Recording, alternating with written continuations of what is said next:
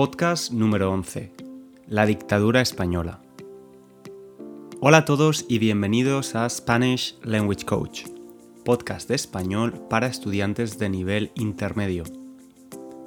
Feliz año 2020, espero que hayáis empezado bien el año y que este año se cumplan todos vuestros propósitos de año nuevo, si los tenéis, especialmente los relacionados con el español. Tenéis 12 meses por delante para llevar vuestro español al siguiente nivel y espero que este podcast os pueda ser de ayuda. Mi objetivo para este 2020 es conseguir mejorar mi expresión oral en francés. Durante el 2019 concentré todos mis esfuerzos en familiarizarme con el sonido del francés y puedo decir que lo entiendo a un nivel intermedio.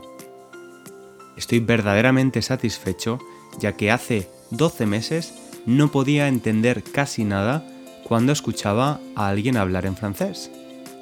Este progreso lo conseguí escuchando diferentes podcasts en francés con contenido interesante para mí, y por eso estoy tan seguro que la escucha activa de Input en español os ayudará muchísimo en vuestro progreso. Para los nuevos oyentes, mi nombre es César y soy profesor de español de España, viviendo en Londres, capital de Inglaterra. Este podcast tiene como objetivo ayudar a los estudiantes de español a escuchar el idioma de una forma natural, escuchando contenido interesante de diferentes temas. Podéis usar este podcast no solo como material para mejorar la comprensión del idioma de una forma natural, sino también como una forma de aprender cosas interesantes sobre una variedad de temas completamente diferentes. Además, podéis leer la transcripción de este y otros episodios en la página web www.spanishlanguagecoach.com. Si queréis recibir el episodio de forma semanal, podéis suscribiros, darle al clic al botón de suscribirse en vuestra plataforma de podcast. A partir de ahora, habrá un nuevo episodio de podcast cada jueves. Hoy vamos a hablar de la historia reciente de España, la historia contemporánea de España, mi país. Vamos a hablar de la dictadura española, también conocida como dictadura franquista. Este periodo de la historia española duró casi 40 años, entre 1939 y 1975. Como sabéis, la dictadura es un régimen político que, por la fuerza o violencia, concentra todo el poder en una persona o en un grupo de personas y además reprime los derechos humanos y las libertades de los ciudadanos. Es un régimen político represivo, es decir, este régimen o sistema político es lo contrario a la democracia, que es el régimen político actual en España. En el caso de la dictadura española, la llamamos la dictadura franquista o régimen franquista.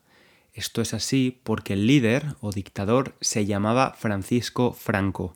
También podemos hablar de franquismo cuando hacemos referencia al conjunto de ideologías y movimientos simpatizantes a este régimen.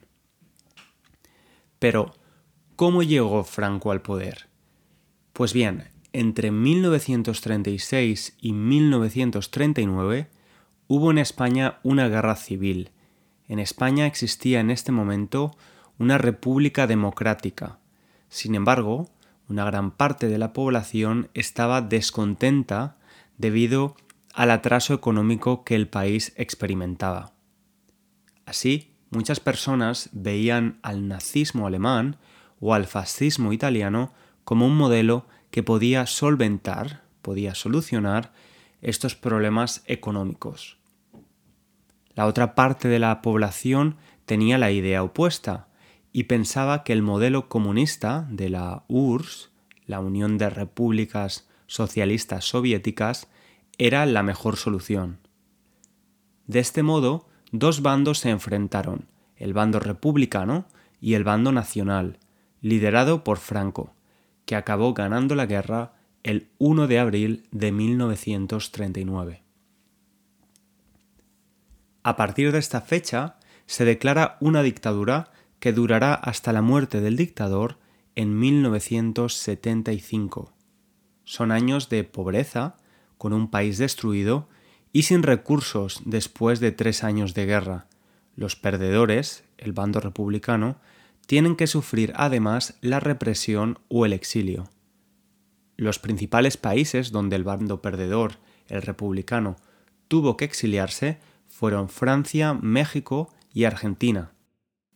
También, aunque en menor cantidad, muchos españoles se exiliaron a países europeos y americanos como Chile, Colombia, Venezuela, Cuba, República Dominicana, la Unión Soviética, Estados Unidos y el Reino Unido.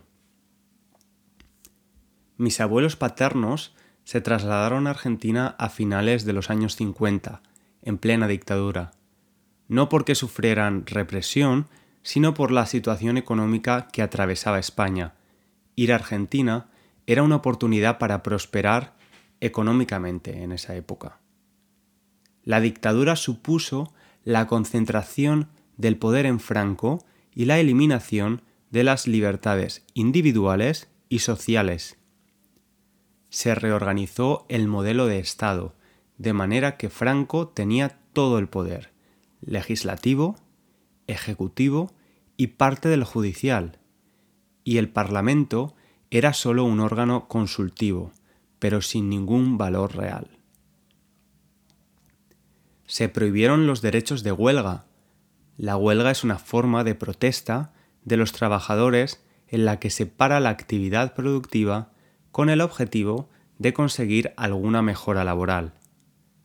También se prohibieron los partidos políticos, la libertad de prensa y los sindicatos, es decir, la agrupación de trabajadores.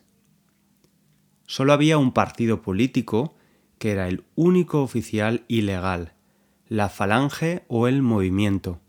Y lo mismo sucedió con los sindicatos. Solo existió el sindicato vertical, que era básicamente una pantomima. El régimen tenía tres pilares fundamentales.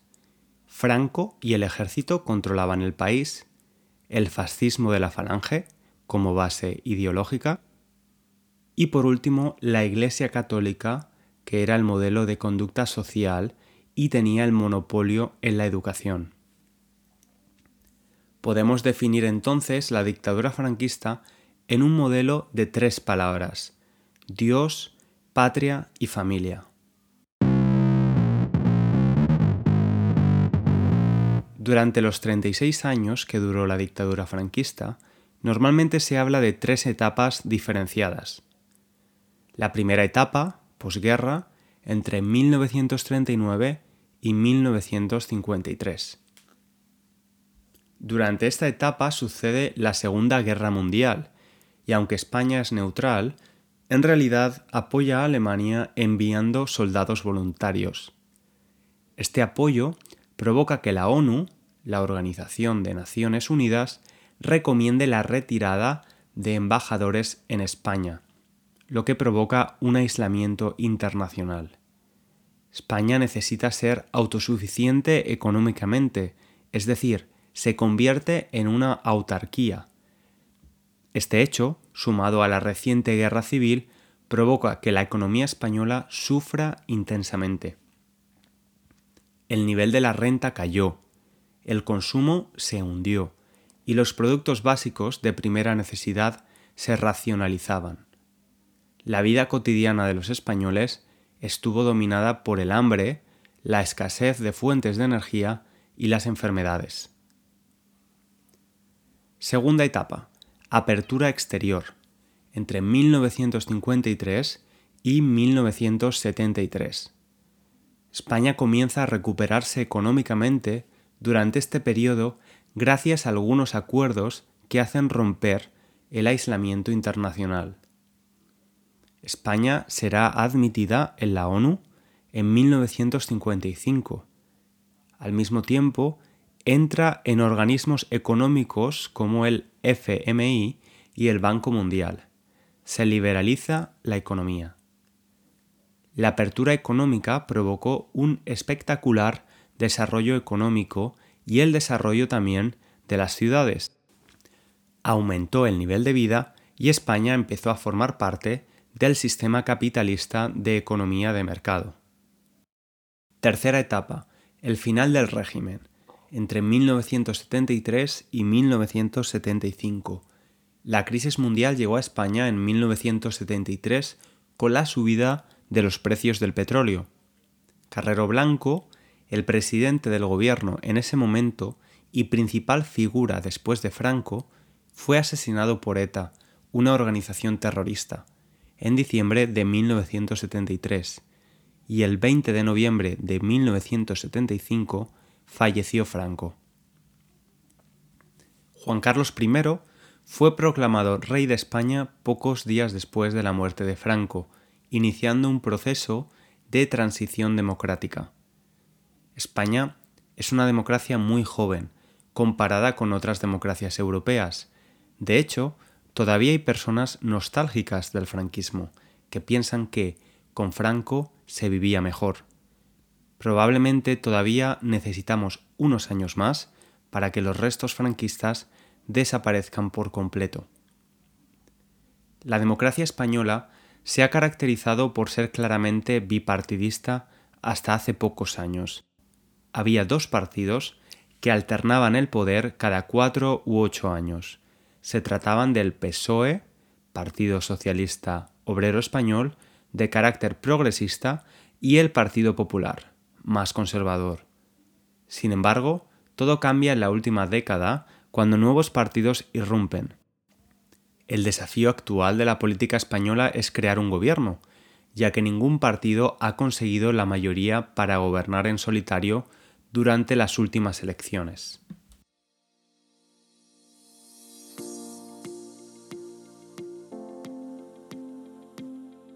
Y bien, este ha sido un muy breve resumen de lo que significó la dictadura franquista en España. Espero que hayáis podido aprender un poco más de la historia reciente de España. Hemos mencionado bastantes palabras de vocabulario relacionado con la política, que posiblemente sean similares en vuestros idiomas, así que espero que no hayáis tenido demasiada dificultad en seguir el texto.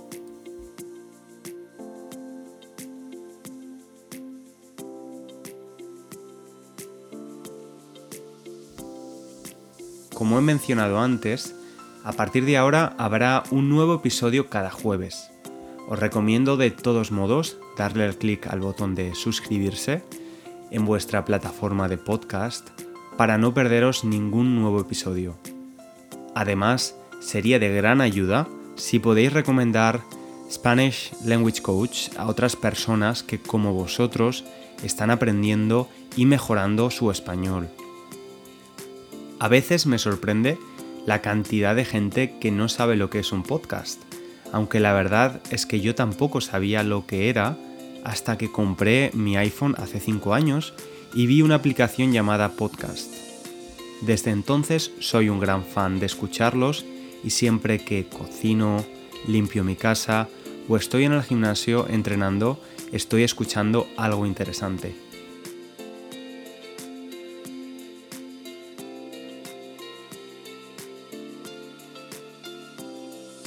Ahora sí, me despido. Un placer estar estos minutos con vosotros.